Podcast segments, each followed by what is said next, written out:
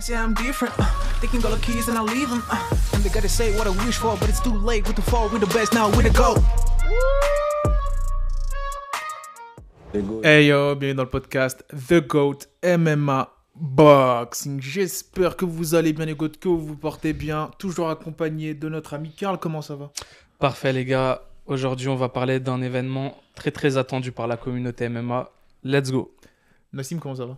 Ça va, nickel, hein, un peu plus en détente que tout à l'heure, là. C'est un sujet un peu plus doux. Un peu plus doux, ça? Ouais, je peux me permettre de boire un café en même temps, tu vois. T'es contracté. C'est quelque chose que j'apprécie, tu vois, ce, ce genre de d'opposition magnifique dont on va parler. C'est vrai, c'est vrai. Ouais, parce que vous avez vu, on a les mêmes vêtements, on a tourné ça le même jour, les gars. Petite anecdote, parenthèse fermée. Maintenant, on va parler de l'UFC 298 qui va opposer Volkanovski, l'un des numéros en pot for pound, comme certains en débattraient, face à Topuria, la star montante géorgienne espagnole, à l'UFC 298 au Honda Center de Anaheim aux États-Unis.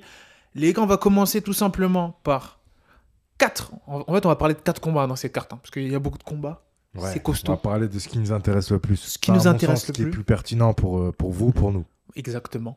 On va commencer par un combat où, là c'est assez intéressant la cote, hein. le deuxième de la catégorie, Bantam, en la personne de Merab, je ne dirai pas le nom de famille, vous avez compris qui c'est, face au troisième, Henri Cerudo. Merab est favori à moins 198 la cote américaine contre plus 164 underdog, ça reste quand même serré. Les gars, déjà, qu'est-ce que vous pensez de ce combat-là pour les deux? Est-ce que vous pensez que les cotes, en gros, Merab est vraiment le favori dans ce combat-là? Est-ce que vous pensez que Cerudo est sous-estimé? Comment est-ce que vous pensez que ça va se dérouler? Je vous écoute. Je t'en prie Nassim, je t'en prie. À toi l'honneur. Moi, je vous le dis direct, je suis team triple champ. je suis team Henri Cerudo. Donc, mon point de vue, c'est très simple, c'est que on va faire face à deux combattants qui sont qui sont exceptionnels. Ouais. Je, je vous le dis, hein, Henri Cerudo, qui a été euh, champion des fly, champion des bantam, qui a été champion olympique en lutte. Voilà, ce, ce mec a une carrière. Si c'est pas, euh, il a une carrière à l'UFC, il a une carrière. Point. Une carrière sportive de fou. Et on a un Merab qui a 16-4, qui est incroyable. Euh, voilà, il fait des perfs de malade, et notamment sa dernière perf qui était incroyable, les gars. Je sais pas si vous vous rappelez ce qu'il a fait à Peter Yan, le nombre de takedowns qu'il lui a mis. Voilà, il lui a fait un, un classique. Donc euh, on a un Merab qui est en train de d'exploser, qui a explosé pas mal de monde depuis quelques mois. Cody Garbrandt, Marlon Moraes, José Aldo, Peter Yan, et qu'il est là, euh, nous fait face à Henri Cerudo, qui revient et qui voulait de, de base, il me semble, prendre Sterling. Ça ne s'était pas fait. Sterling perd sa ceinture. Et on a un Merab vs Henri, Des- Hen- Henri. Qui va take down qui? C'est ça la vraie question. Et oui, un ratio de takedown énervé. hein. Je pense qu'il shoot. Alors, j'ai pas la stat, mettez-la en commentaire, les gouttes. Mais il shoot énormément. Merab, c'est le genre de mec qui, tant qu'il l'a pas eu, il va y aller. Sa stratégie est Il shoot, il shoot et il, il shoot dans des timings incroyables. Et c'est c'est ça qui est beau à voir. Je suis... Moi, Peter Yan, je l'aime beaucoup, ce combattant. C'est un mec qui, qui est impressionnant à voir combattre. Mais ce que Merab a fait à Peter Yan, c'est incroyable. Écoute euh, Nassim, je te trouve un petit peu optimiste sur Merab. Oh là là, Euh, là, sur, sur. Cerudo, pardon. Oh là là. sur Cerudo, excuse-moi, parce que non, mais les, deux sont, sont des très bons combattants. Moi, euh, je pense que Cerudo a, pour l'instant, largement plus prouvé que Merab dans sa carrière au global. Maintenant, moi, il y a quelque chose qui me fait un peu peur pour Cerudo, c'est que C- Cerudo, en fait, il, voilà, il revient d'une défaite contre euh, le pote de Merab, Sterling, qui est voilà. C'était serré, les qui gars. euh, c'était serré. C'était serré. C'était un beau combat de Cerudo, c'était serré. Mhm. Euh, Sterling qui a aussi essayé de beaucoup shooter quand même, faut, faut le dire. Maintenant, euh, Cerudo, il avait fait un très beau travail de pression contre la cage avec des, des, des- un très- une très bonne anglaise où il, il timait pas mal ses, ses coups. Hum, Maintenant, maintenant, en fait, je pense que Cerudo, on, on rentrera plus dans l'analyse technique, mais Cerudo, il est plus en fin de carrière. Il a eu quand même cette pause, je pense qu'il l'a mis à mal Ouais. dans sa carrière. C'est Udo, c'est un retraité. Euh, il est plus sur la fin que Merab. Merab, il est dans la force de l'âge. Merab, il est, je pense, dans son prime actuellement. Il démontre de très belles choses. Et je pense que plus le combat va durer, plus les gars, je pense vraiment que Merab va avoir le, le dessus. Ça va être de plus en plus dur pour Cerudo euh, dans les late rounds. Ouais. Bah, en fait, pour rappel, pour Henri, euh, Henri Cerudo, il avait pris sa retraite le jour où la carrière de Ferguson a basculé. C'était à l'UFC 249 Ouh, t'as la où euh, on a un Ferguson vs Gadier et on a justement Henri Cerudo qui, qui bat euh, Dominique Cruz sur un genou, sur un genou et, euh, et, euh, qui le knock au, deux- au deuxième, au second round. Et justement, à ce moment-là, il prend la ceinture des Bantan, il fait double champ et il décide de prendre sa retraite. Et dernièrement, on le voyait dans le, camp de pas mal de fighters. On le voyait notamment avec John Jones, qui l'a beaucoup aidé sur les analyses. Et, euh, je pense que tout ça, ça l'a, poussé depuis quelques mois à reprendre l'entraînement à le haut niveau. Et on l'a vu notamment justement fight face à Aljamain Sterling. Et, comment dire, il y a cette défaite. La décision pour moi, c'était serré. C'était très serré, mais je me dis un retraité qui revient, qui nous fait une perf incroyable comme ça contre Sterling, c'est que c'est un, un vrai champion. Et c'est pour ça que j'ai de l'enthousiasme à le revoir combattre. Donc, moi, c'est vrai que mon point de vue peut-être biaisé, il est peut-être euh, euh, pas euh, objectif là sur ce fight. Mais en tout cas, je pense que les deux styles vont être incroyables à voir l'un contre l'autre, les oppositions. Justement, ça peut être intéressant à voir.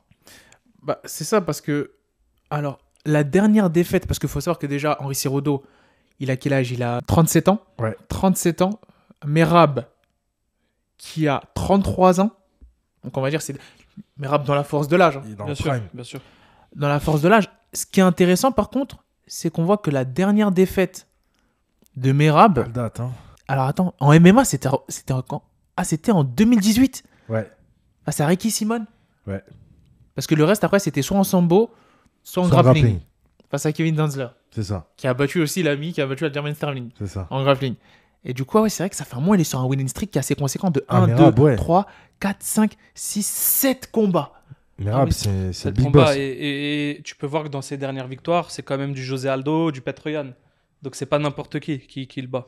C'est pour ça que moi, en fait, je pense que Cejudo sur le papier, c'est un combattant plus complet. C'est un meilleur striker. En lutte, ça se vaut parce que, bon, même on peut dire que Cejudo, il est plus technique, plus tactique, plus technique en lutte parce que c'est un Olympien. Donc tu vois, c'est vraiment son sport de prédilection de base. Mais après, le problème, c'est le timing. En fait, Cejudo, il le prenait quelques années avant. Pour moi, il était largement favori. Mais maintenant, sur ce timing-là, c'est plus le cas, malheureusement. En fait, sur ce timing-là et sur l'avancée de la carrière de, de Merab, bah là, c'est vrai que ça explique les codes. Tu vois, tu vois un Merab qui est invaincu depuis 2018. Tu as Henri Cerudo qui sort de sa retraite, qui perd contre, euh, Sterling. Donc, forcément, tu te dis, ouais, c'est compliqué. Et pour revenir sur l'aspect de la lutte, tu sais, on, avait ce questionnement avec Sterling et Cerudo. Et justement, on a Sterling qui a réussi à le takedown sur des phases de crochetage contre la cage, sur ce qu'on appelait justement le judo throw quand on parlait de Doumbé vs Baki. Et, euh, et justement, on peut voir que finalement, Cerudo, il peut être amené au sol. Moi, maintenant, je vais voir s'il peut être amené au sol dans l'opening, c'est-à-dire au centre de la cage, dans les timings de Merab. Et c'est ça qui va être intéressant à voir pour moi. Et moi qui aime le MMA et qui suis, on va dire, entre guillemets, un puriste, qui, qui aime la, la stratégie, la tactique, ce fight me hype. Non, c'est hypant. C'est très hypant. Euh, là, le momentum va avoir gros, beaucoup, beaucoup, on va dire, d'impact et va beaucoup jouer dans ce combat-là. Mais d'un point de vue tactique, c'est super intéressant. Et écoutez, moi, si je devais donner mon avis, bah, je vais un peu dans votre sens. hein. Et- mais c'est vrai que je pense qu'on sous-estime quand même un peu, malgré le fait qu'il y ait le momentum qui soit du côté de Merab, on sous-estime un peu Triple C, Henri Cerudo. Parce que pour moi, il n'est pas forcément fini comme certains pourraient le laisser sous-entendre. Il il est un peu sous-estimé et je pense que ce combat-là, selon moi, ça sera entre guillemets un mini upset où il remettra les pendules à l'heure Ouais. face à un Merab qui va beaucoup, beaucoup, beaucoup shooter. Parce que les gens pensent que Cerudo ne sait que, parce que c'est dans les combats, c'est aussi un combat où il a beaucoup défendu le grappling Ouais. et c'était un- c'était très tactique au niveau de l'appréhension. Mhm. Mais il, il s'est, il s'est cogné aussi. hein. Il s'est cogné. Il s'est cogné. Il a Il a, il fait cogné. tomber Cruz. il s'est cogné. Il a une très belle boxe et il n'y a pas à dire. Il a une boxe à des centaines à lumière de Merab. Elle est, elle est mieux sa boxe. ah Après, après un faut autre voir. truc qu'il faut se dire, c'est que c'est c'est un champion dans l'âme. Dans son ADN, c'est d'être un champion. C'est ça qui. Tu sais, c'est comme euh, John Jones. On se dit, il y a- il y, a un truc en plus. Ouais. Cerudo, Là. c'est pareil. Il sait comment gagner. Il C'est a ça. une très grosse mentalité. Il a une très très grosse mentalité de tueur. C'est ça. C'est un compétiteur né. Hein. C'est pas pour rien qu'il est olympien. C'est pas pour rien qu'il qu'il bat euh, Dimitrius dans un combat très très serré après avoir perdu contre lui euh, auparavant. C'est pas pour rien qu'il qu'il bat Dillashaw en quelques secondes. C'est c'est c'est un monstre, hein, Cerudo, c'est un monstre. Mais est-ce qu'il peut encore faire comme il y a quelques années? C'est ça la, vrai, la grosse question pour ce combat. C'est vrai que c'est c'est une- c'est incertain et on verra bien ça. hein. On verra ça. On verra si, vous devez, si vous devez donner un gagnant, là, un, un, un prono, ce serait quoi rapide? Moi, Si rapidement, vous mouiller sur ce moi, rapidement euh, Merab de Randa 1, avec, euh, avec euh, un peu ce qu'on a vu. euh, un peu ce qu'on a vu faire, euh, si tu veux, euh, l'adversaire de Saladin Parnasse, tu vois. Que, que, Case que du, que du, voilà, un, un combat dégueulasse où il le gagne comme ça, si tu veux. Où Moi, il évite la boxe, Je clairement. vais te dire, cash. Si, j'ai- si demain tu me passes un billet, tu me dis euh, tu paries lequel entre les deux, je mets pas de billet parce que c'est un fight qui est pour moi trop incertain. Ouais. Par contre, mon cœur veut que Henry Cerudo gagne. Très bien. Stylistiquement parlant, ce mec, euh, j'aime beaucoup, donc je, je veux le voir gagner. Parfait. Bon, mon... alors moi, c'est simple. Mon cœur veut Cerudo, pareil, mais ma tête me dit Merab. Ouais, bah voilà. ça. En soi, c'est ça, tu vois. Mais, mais j'ai pas envie de me contredire. Du coup, je vais suivre mon cœur parce que j'ai fait une analyse un peu plus. Je pense qu'on sous-estime beaucoup euh, euh, Cerudo. Il est un peu trop sous-estimé à l'approche de ce combat-là. Et je pense qu'il va créer l'upset avec une décision partagée. Ouais. Allez, let's go. Voilà. Dites-nous vos avis en commentaire, les gars, tout de suite pour ce fight. Voilà. Là, c'est super intéressant, les gars. Catégorie welterweight, le 8ème, Jeff Neal face à, au 10ème, et pas des moindres, Yann Makado Gary. C'est ça, j'ai bien prononcé? Je crois que c'est Machado. Yann, Yann Machado. pas- Voilà, Tout à l'heure, on voulait pas dire Merab euh, pour pas mal prononcer le nom, mais là, je je- me suis raté. là, Yann on est, Machado Gary. là, on est obligé de prononcer son nom, son nouveau nom même. Euh, Yann Machado Gary, 13-0. On le voit comme la pépite chez les welterweight. Beaucoup le voient comme le mec qui monte et qui fait face à Geoff Neal, le, le- le gatekeeper, comme on pourrait dire. C'est ça. Geoff Neal, par qui tu dois passer hein, pour rentrer dans, dans ce top 10 dans la KT. Ouais. Euh, Geoff Neal qui a, qui a proposé un beau combat contre euh, Shafkat. Shafkat qui l'a battu, mais, mais pas dans un combat si simple. Il a pris beaucoup de coups, Shafkat, dans ce combat. On a pu voir à quel point il encaissait dans ce combat. Si tu veux, Geoff Neal qui a, qui a une très belle boxe, à ne pas sous-estimer du tout, qui est très puissant pour la KT. Gros Mhm. gabarit le jour du combat. Euh, maintenant, maintenant, il fait face à un prodige, à un mec invaincu. Euh, je sais pas si tu as la stat euh, Sigma devant toi, mais un mec qui, qui fait je sais plus quoi, quelle taille, qui a une très très grosse allonge pour la KT. Je, Ouais. je sais pas si tu as la stat devant toi, mais. Bah, là, ça, ouais, mais bah, c'est un 6 foot 3. Donc, je sais, foot pas, je, three. je- je sais pas c'est quoi en, Donc, en euh, français. qui, qui fait plus d'un d'un mètre 85, hein, clairement. Il est à fait plus- 1,88. Voilà, euh, qui fait presque 1m90. de- C'est de énorme pour cette KT. Il fait, il fait à peu près la taille de Shafkat, hein, je crois, Ouais. d'ailleurs. À peu près. Ils, sont- ils sont pas loin, les deux. Mais euh, ouais, ouais, qui va devoir passer par un vrai premier gros test, on peut le dire, Ah dans cette catégorie. euh, Jeff Neal, les gars, euh, c'est costaud quand même. Hein. Il s'est fait finir Très, par, très euh, costaud. par euh, Shafkat, mais les gars, Jeff Neal, euh, moi, je- ça, ça me paraît, ça me paraît euh, Neal, compliqué euh, quand même. Les gars, Geoff Neal, il gagne contre Belal Mohamed. Euh, il gagne contre euh, Mike Perry, Nico Price. C'est Ouais. des gros noms. hein. Ouais. Vincent Luque. Et euh, bon, c'est vrai qu'il perd contre des Stephen Thompson. Mais il perd contre des Stephen Thompson quand? Il perd contre des Neil Manny quand? Ouais. Attends, attends, très intéressant. Stephen Thompson, Neil Mani. Moi, je vois un pattern dans la morphologie des mecs contre qui il perd. Shafkat, que des mecs grands et longilignes. Ce qui est exactement Yann Machado Gary, les gars. Attention, ça, ça pour moi, dé- déjà, tu vois, c'est un indicateur clé. C'est que, vrai. tu vois, les mecs qui l'ont battu, c'est toujours des mecs grands et longilignes. Et qui savent utiliser leur allonge. Quand tu parles de Stephen Thompson, moi, je vois à peu près le, Le même style que le même Yann prototype. Gary. Voilà, Ouais. le même prototype en plus jeune. C'est des gars qui savent très bien gérer la distance, qui ont des très bons coups de pied. Attention, moi, on va rentrer tout de suite dans l'analyse technique. Là, on vient, on vient de rentrer dedans. Pour moi, Yann Machado Gary, il a exactement le morphotype qu'il faut face à un Geoff Neal. Un Geoff Neal qui a des mains lourdes, qui a une bonne anglaise. C'est les kicks en fait. Qui a Et c'est ce qu'il a. kick, Voilà. qui a un kick jambe avant et jambe arrière. Qui... On le voyait déjà au Cage Warrior. hein, pour, euh, pour anecdote, moi je le voyais à- au Cage Warrior à l'époque où il était. Et euh, il était avec son short euh, violet là, tout le temps. Euh, Il était dégueulasse d'ailleurs ce short. Disons-le. Finalement, bah, c'est vrai que c'était une pépite. On l'a vu là-bas grandir au Cage Warrior. Et d'ailleurs, Madame Machado, qui était journaliste au Cage Warrior aussi, l'a vu grandir là-bas. Je ne dirai rien. Bref, Euh, ce fight est très intéressant techniquement, tu as raison. C'est du pied-point qui, qui nous propose de haut niveau, très efficace. Mais maintenant, il tourne avec qui, là, Yann Gary? Il s'entraîne où? Il est au Brésil, hein. Il est au Ouais. Brésil avec. euh, bah, c'est quoi C'est la shoot et box. Hein.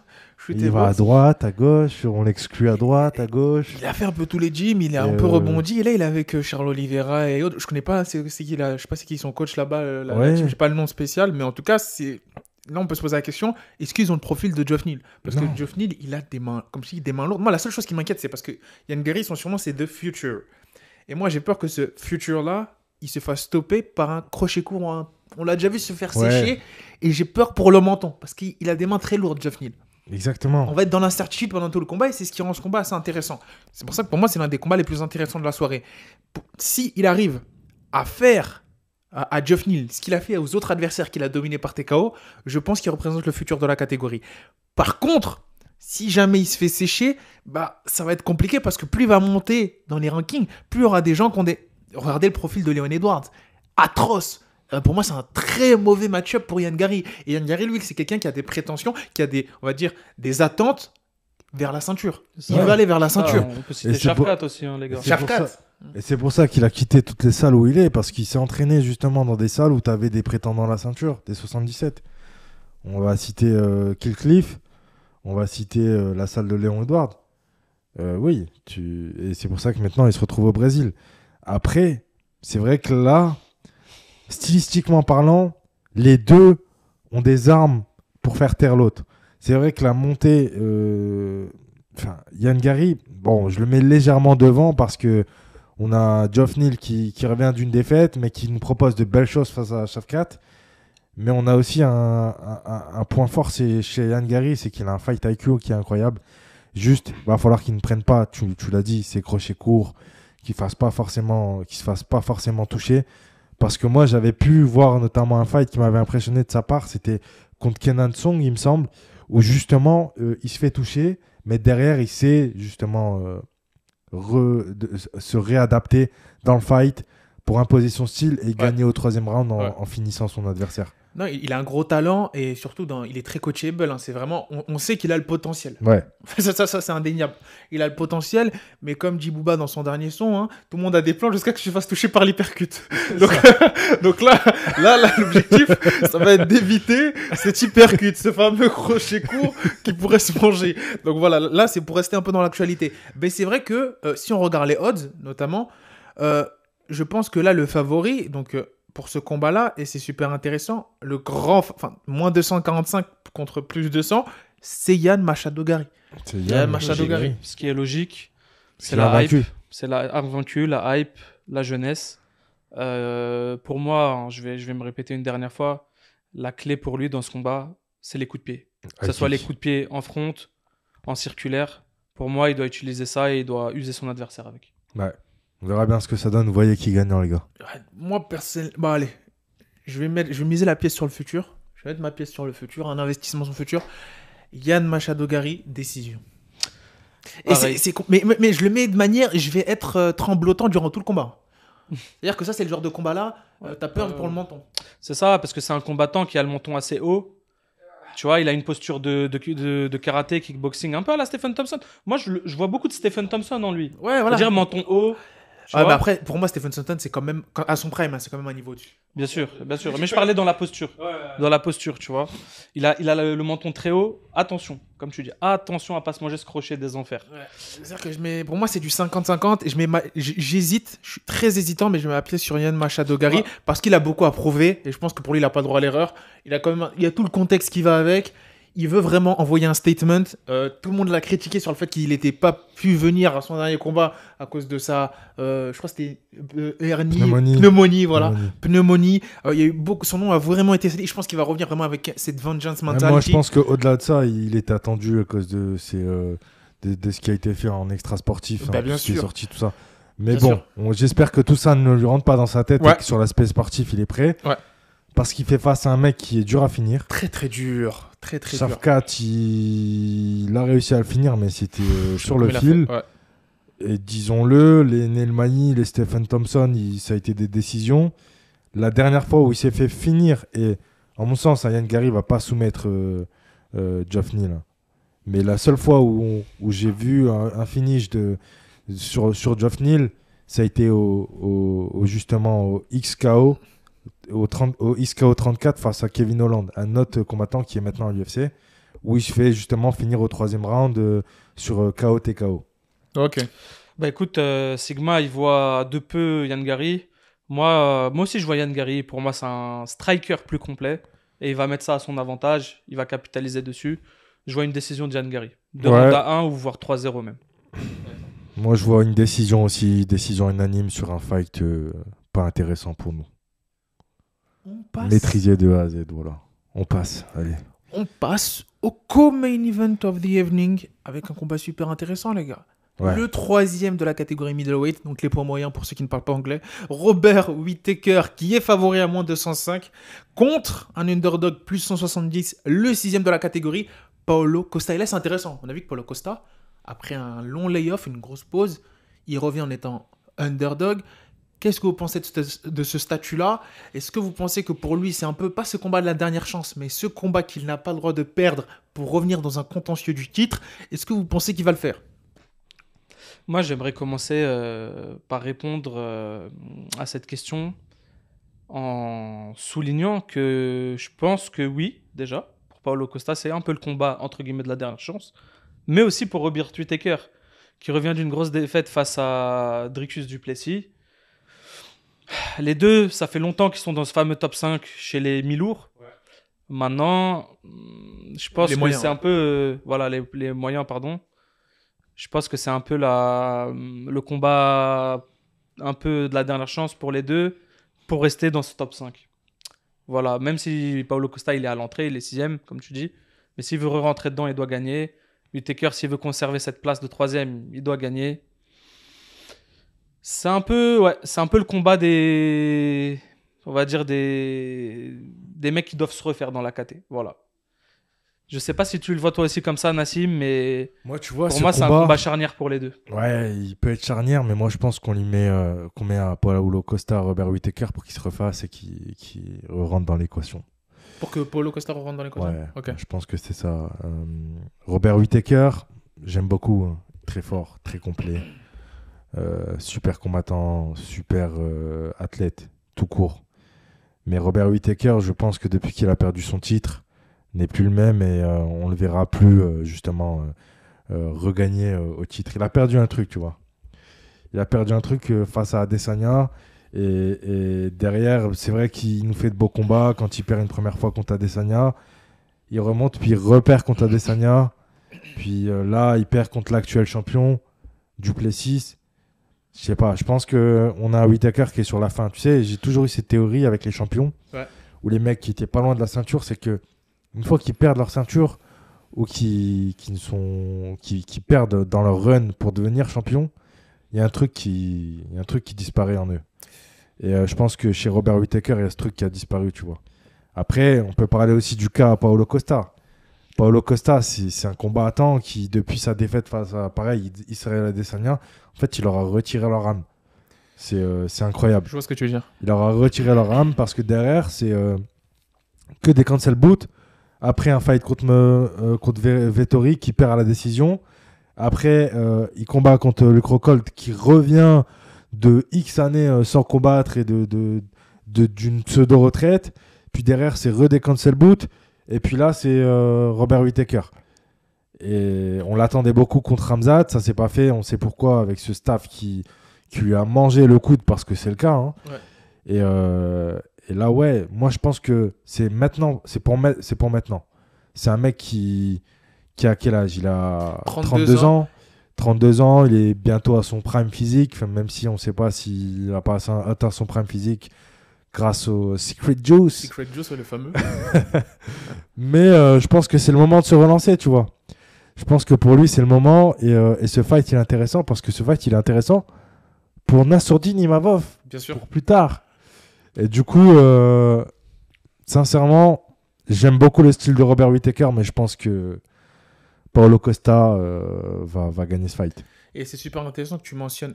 Pour toi, Paolo Costa va gagner ce combat parce que, notamment, il y a cette notion de kilométrage. Malgré le fait qu'il ait que 33 ans, Robert Whittaker, Ouais.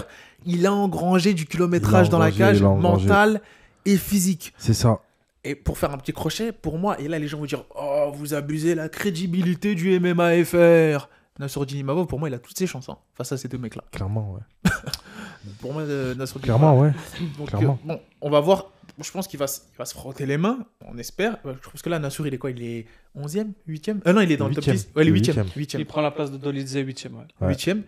Euh, pff, là, c'est un combat pour moi qui va être super intéressant pour le Ouais. français. Justement, tu vois, c'est bien. Et ça peut être très très intéressant pour la suite. Et, et je trouve qu'on est pas mal si, exactement si c'est Costa qui l'emporte. hein. Exactement. Un Robert Whittaker Après, sur euh. Sherdog, c'est bien. hein. Après, les gars, euh, Nassim voilà, évoquait la- l'avantage pour euh, Costa dans ce combat. Euh, moi, je vais un peu nuancer. hein. Pour moi, Whittaker, c'est quand même un meilleur combattant, techniquement, Costa. Mhm. C'est vrai que le facteur euh, peut-être physique, puissance, il est peut-être du côté de Costa, mais Whittaker, pour moi, c'est, ça reste un meilleur boxeur, un meilleur kickboxer que Ouais. Costa. Après, Mais moi, il y a après, c'est vrai que attends, après après c'est vrai regarde, après c'est vrai que Whittaker il perd contre Duplessis, c'est un peu bizarre, on le voyait meilleur. C'est vrai qu'il y a peut-être ce facteur dont tu parles. Ouais. C'est vrai, mais pour moi c'est un meilleur combattant. Pour moi c'est un meilleur combattant Whittaker Écoute, aujourd'hui. T'as raison, c'est un meilleur combattant, Whittaker. Techniquement, il est meilleur que Paulo Costa. Mais Whittaker, euh, pour moi, le problème, c'est la différence de puissance entre les deux. C'est que Paulo Costa, euh, je sais pas si vous vous souvenez hein, des, des fights qu'il fait, notamment le fight contre, contre Romero. Ouais. C'est c'est kicks qu'il envoie. C'est pas des kicks. Tu vois, c'est. Je sais pas, c'est. euh, c'est des boulets de canon, en fait. Et ce, et ce truc-là, ce rapport de puissance-là, quand je vois que Whittaker est tombé sur le jab de Duplessis, même si Duplessis est, est- il est puissant, Il est Duplessis, puissant, il est puissant. mais il est tombé sur un jab. Ouais. Tu vois, C'est vrai- C'est vrai que tu peux te dire, tu peux te dire qu'il a perdu au Ouais. niveau du menton. Parce que là, ça va pas être du Adesanya en face. hein. Après, après, quoique, il aime bien transformer son jeu face à certains types de striker Whittaker. Est-ce que là, il va aller à la confrontation ou il va faire son Mohamed Ali? Parce que pas. en contre-argument, moi j'aimerais apporter quand même que bon, c'est vrai, il a un déficit de puissance face à Duplessis. Il a forcément, il va avoir un déficit de puissance face à Paolo Costa, le, le Secret Juice et tout, on connaît. Maintenant, face à Vettori, Whittaker, il avait un gros déficit de puissance sur le papier. C'est ça, Mais maintenant, ce qui lui fait une masterclass quand même techniquement dans ce combat? c'est vrai. Donc tu vois, à voir. En fait, si tu veux, ça va dépendre de ça. Est-ce que vrai. quel Whittaker on aura ce jour-là? Tu vois? C'est vrai. moi, je pense que quand il est dans ses bons jours, Whittaker, pour moi, il y a que Adesanya qui, qui, qui, qui, qui le surclasse euh, au niveau du kickboxing. Pour moi, il n'y en a pas beaucoup. qui Ouais, le surclasse vrai. techniquement. Whittaker, Ouais. c'est quand même un. C'est quand même, il est d'une technicité un remarquable quand même. complet. Mais incroyable. C'est vrai. Après, on verra. Enfin, moi, moi, je sais que mon avis, mon avis, il changera pas parce que malgré le fait qu'on on- rigole beaucoup de, de Paulo Costa parce que même lui, euh, sur les réseaux sociaux, il est très euh, extravagant, exubérant, tous les termes que vous voulez.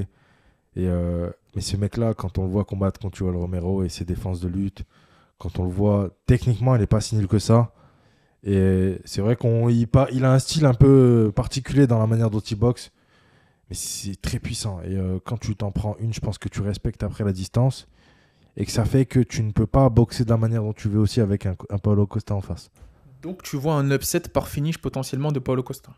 Ouais. Rentrons dans le pronostic directement. Ouais, bah, il, vient, il, gagner vient, il vient de le donner. Il vient de le Moi, donner. je vois Paulo Costa finir Whittaker. Ok, bah on n'est pas d'accord. Moi, je vois Whittaker gagner par euh, décision Ah ouais unanime. Ouais. Je vois Whittaker euh, gagner tous les rounds par décision unanime. Ouais. Ouais, ouais. Je le vois totalement déjouer la puissance de, de Paolo Costa, notamment avec son jeu de jambes. C'est quoi? Sincèrement, mon cœur aimerait que ça se passe comme tu viens de le dire parce que j'aime beaucoup Whittaker. Mais là, c'est. euh, Là, je pense vraiment, au niveau de la réflexion, je, pense que Paulo Costa, il va nous fermer tous notre bouche. Et, je- et- et malheureusement, je vais aussi aller dans ton sens, parce que le, con- le contexte fait que, de toute façon, Lucie, il n'a pas le choix. Il n'a pas le choix, il, do- il doit performer. Face à, voilà, face à un Whittaker qui est un peu sur la descente, légèrement, qui revient d'une défaite. Je me dis, euh, on a tendance, et j'espère que, bon, je pense pas que ce sont des professionnels, les gens, euh, le clan Whittaker a tendance à faire comme le grand public, mais nous, on a tendance à oublier qui est Paulo Costa. On, a, on pense que sous prétexte que il se médiatise, il fait des blagues, il rigole beaucoup, ce n'est pas un dangereux individu qui mérite sa place dans ce top 10. Et je pense que Là, clairement, il va aussi nous fermer nos bouches. Je sais pas si ce sera par finish, mais moi, je le vois gagner à la décision. Mm. J'espère pour vous qu'il va pas boire de vin la veille, les gars. J'espère pour vous qu'il va pas se... Moi, je sais Tu vas pas, pas se- tu vois. Moi, je le trouve plus discret en ce moment. Ouais, ouais. Et euh, je pense qu'on l'a, on l'a tous pris pour un clown, mais que c'est pas un clown. C'est pas un clown. C'est pas un clown. Voilà, on a dit nos, nos pronos. Moi, je vois la décision. Costa, décision Whitaker, finish. Costa, à vous de nous dire votre pronos, les gars. À vous de nous le dire. Sachant que le favori dans ce combat-là des bookmakers, c'est Whitaker. On passe maintenant à un combat qui est excessivement intéressant. Manque de respect d'un côté, manque de respect de l'autre, humour d'un côté, sérieux de l'autre. Je parle du combat qui va opposer le champion des poids plumes, featherweight, Alexander Volkanovski, qui revient d'une défaite, si je ne me trompe pas. Ouais. C'est Une Islam très grosse défaite. Très grosse défaite. Qui va affronter a dog. Il y a Topuria, le dangereux géorgien espagnol, qui est. Qui fait pas... En fait, là-dedans, c'est moins 112, moins 108. Donc le favori, léger favori, c'est Alexander Volkanovski. Mais dans, on va dire, l'opinion publique, beaucoup de gens voient Topuria gagner. hein. Donc je sais pas vous, euh, comment est-ce que vous voyez ce combat-là se faire, sachant que c'est le troisième de la catégorie. Euh, lui, il est très confiant, il a déjà préparé son film, il a déjà posé avec la ceinture en photo profil Instagram. Dans sa tête, il est déjà champion, il va déjà défendre sa ceinture. Quel est votre avis sur déjà l'état d'esprit d'Ilia Topuria? Écoute, Ilia Topuria, c'est un mental d'acier. C'est un gars qui a la grinta. Quand il rentre, c'est pour tout tuer, c'est pour te tuer, pour t'arracher la tête. Sa mentalité, elle reflète sa manière de combattre. Il combat pour le finish, clairement. Il y va pas en demi-mesure, il y va pas pour gagner des points. Il y va pour terminer son adversaire, le terrasser. C'est un guerrier. Et en face, il a le plus grand champion de l'histoire de cette catégorie des featherweight. Il a un mec qui a décimé euh, tout le top 5. Il a un mec qui a battu euh, trois fois Max Holloway. Euh, Voilà, il a un grand, grand champion. Un mec qui qui est pas passé loin de battre Islam Makhachev, le champion de la catégorie au-dessus. En sa faveur, Topuria, il a le fait que Volkanovski sort d'un gros KO quand même. Un head kick qui... qui... C'est le premier KO qu'il prend, je crois, de sa carrière, Ouais, ouais. Volkanovski. Donc je pense qu'il a ça de, de son côté. Maintenant, il y a un truc qui me fait peur pour Topuria et je te laisserai Nassim donner ton avis après ça. C'est que Topuria, quand tu regardes un peu sa carrière, ses derniers combats, il a de très belles victoires à l'UFC, mais c'est jamais des victoires contre euh, les mecs que je viens de citer que Volkanovski a battu. C'est Ouais. ça qui me fait un peu peur pour Topuria. C'est qu'aujourd'hui, Topuria, le plus grand nom, on va dire, qu'il a battu pour moi, c'est Josh Emmett. Et pour moi, Josh Emmett, c'est pas Yair Rodriguez, c'est pas Max Holloway, c'est pas euh, Brian Ortega. Des mecs que Volkanovski a battus. Donc, à voir. Pour moi, Volkanovski, il a l'expérience de son côté. Il- largement, il a plein de défenses de ceinture. Il a des combats champ contre champ. Mais Topuria, c'est la fougue, la jeunesse, c'est la grinta. Il arrive pour tout exploser avec des points de feu. Et je pense que c'est mieux Volkanovski, il prend pas ce, ce point de feu euh, en plein menton parce que ça va être un chaos dramatique sinon, je vous le dis tout de suite. Écoute, c'est un combat qui, qui est complexe. Si on m'avait proposé ce combat il y a un an, je t'aurais dit Volka va l'éteindre, va jouer avec sa vie pendant 5 rounds, va s'amuser avec. Sauf que entre temps, on a Volka qui, qui fait ses fights avec Islam, qui fait un short notice euh, pour sauver la carte euh, euh, de Islam contre, contre Oliveira. Et en fait, le chaos qui se prend, moi, il me fait me poser beaucoup de questions. Vous avez vu tout à l'heure, on a parlé de Whitaker, du fait qu'il ait perdu sa ceinture. Il y a un truc qui a disparu. Et vraiment, moi, je vous le dis, c'est ma, c'est ma théorie. Vous me direz, oui, ta théorie, euh, c'est, euh, il n'y a aucune donnée qui le prouve, il n'y a pas d'études. Effectivement, c'est juste que c'est ma théorie et je l'ai remarqué sur pas mal de combattants et pas mal de champions.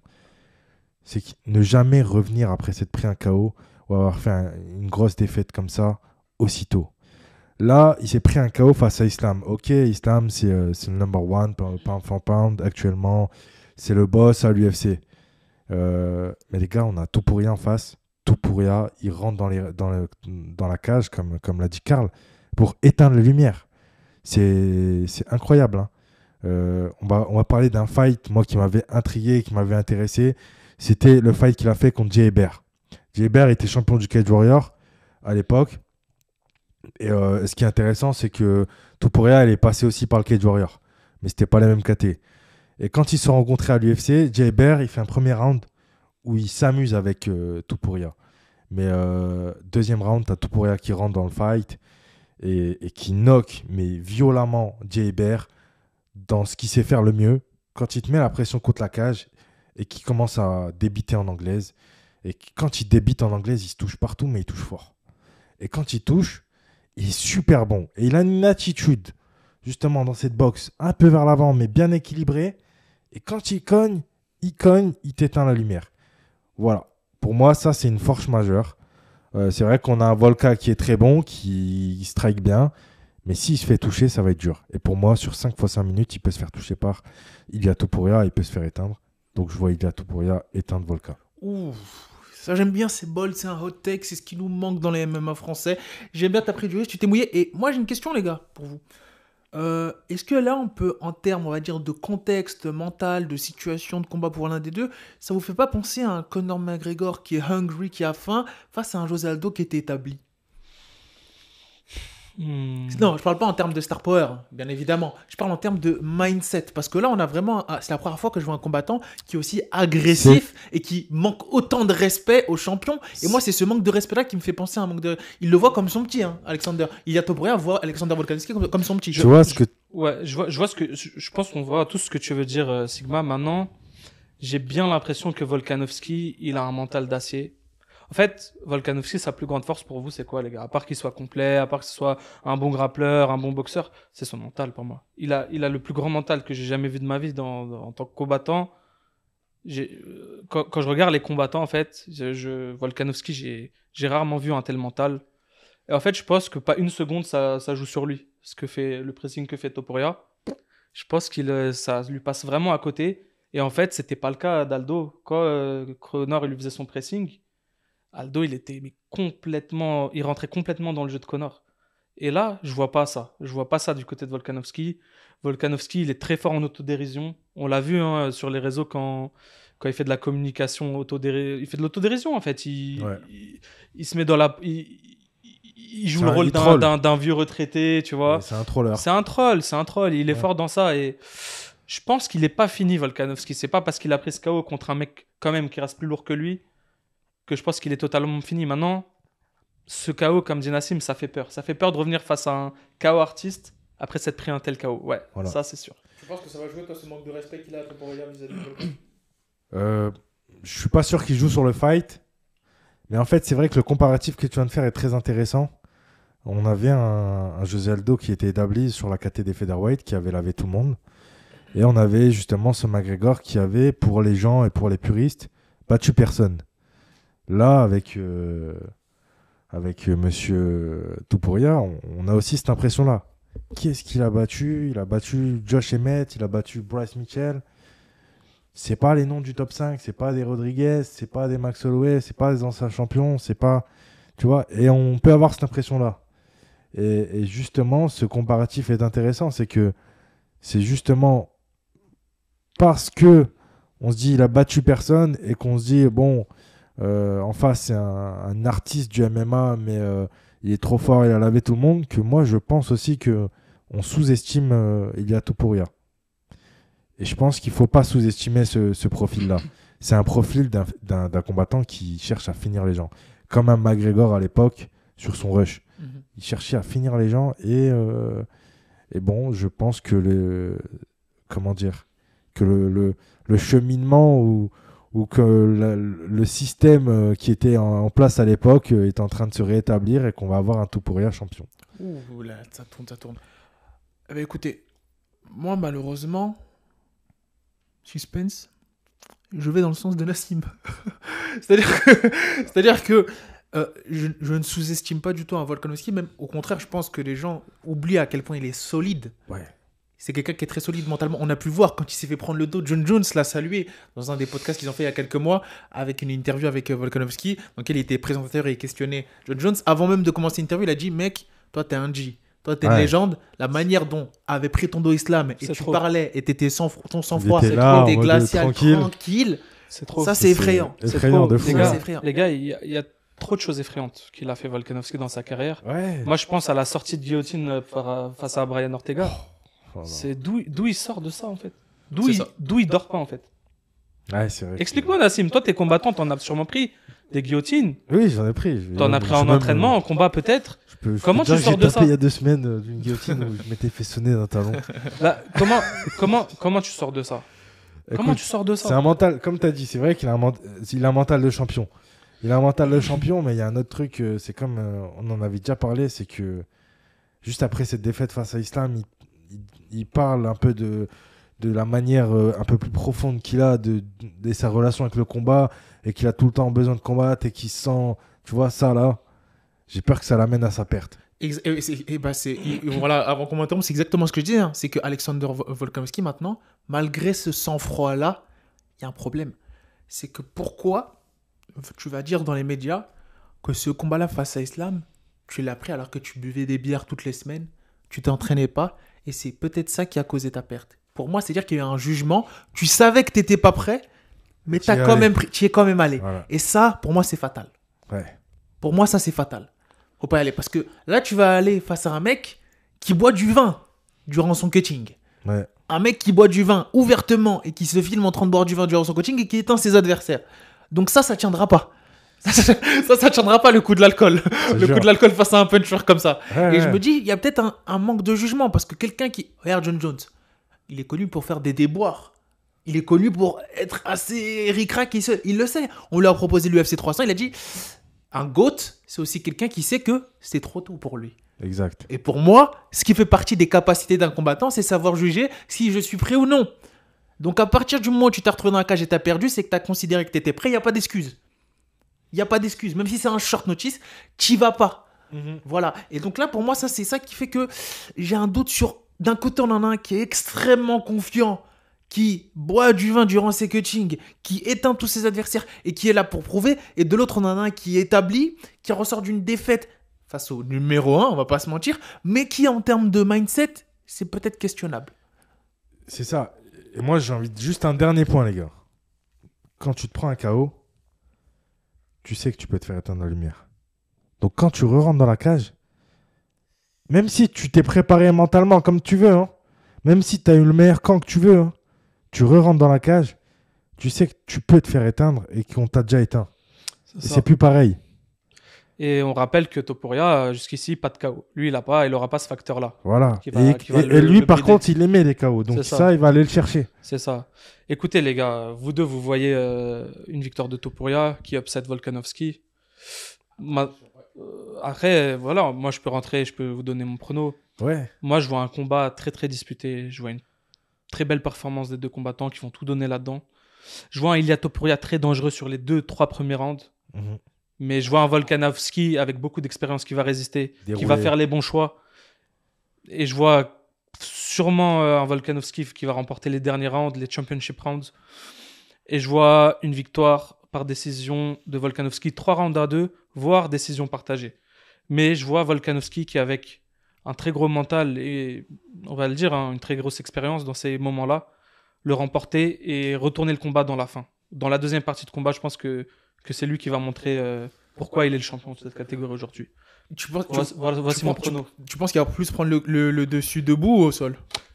Je, je pense que je pense que il va prendre le dessus dans tous les compartiments à partir du round 3-4. D'accord. Donc ça sera euh, assez équilibré à partir de 3 4. Voilà. L'expérience des, des par 5 contre, rounds va, va aller du côté ça. des trucs. Championship round. Ouais. Exactement. Mais mais attention, Topuria va ça va être décisif. Est-ce qu'il va passer les deux premiers rounds Volka? Ça va être décisif pour moi dans ce combat. Euh, moi, je pense que on, je vais pas du tout sous-estimer la boxe. Pour moi, la boxe de Volkanovski est sous-estimée. Il faisait Oui, partie pendant un moment du, du débat des meilleurs boxeurs de l'UFC et pour moi, c'était totalement légitime. Mhm. Mais le problème, c'est que là, face à. Arrête, les gars, contredisez-moi en commentaire, hein, on est là pour ça. Topuria, pour moi, il est fort partout.